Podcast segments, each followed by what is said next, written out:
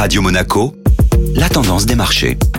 Radio Monaco, la tendance des marchés avec Société Générale Private Banking. Et aujourd'hui, vous retrouvez Clémentine Rousseau. Bonjour Clémentine. Bonjour Julia. Première séance du mois d'août dans le vert pour les marchés d'actions. En effet, les marchés ont été soutenus par la publication des résultats de la banque HSBC et de l'assureur AXA qui ont dépassé les attentes des marchés. Le titre de l'assureur a clôturé la séance sur un gain d'environ 4% après avoir annoncé un résultat opérationnel doublé sur le premier semestre de l'année, lui permettant de dépasser son niveau de résultat d'avant-crise sanitaire. Outre-Atlantique, les marchés actions ont entamé un début de mois positif également en milieu de séance hier, avec une progression des indices boursiers Nasdaq et Dow Jones. Alors Clémentine, quelles sont les principales nouvelles à attendre sur la semaine? Les investisseurs seront attentifs à la publication vendredi du rapport sur l'emploi aux États-Unis, le consensus stable sur la création de 900 000 emplois et le chômage est attendu en repli sur le mois. Aujourd'hui, ce sera au tour de Société Générale et au constructeur automobile Stellantis de se livrer à l'exercice de la publication de leurs résultats. La tendance des marchés sur Radio Monaco avec Clémentine Rousseau. Merci.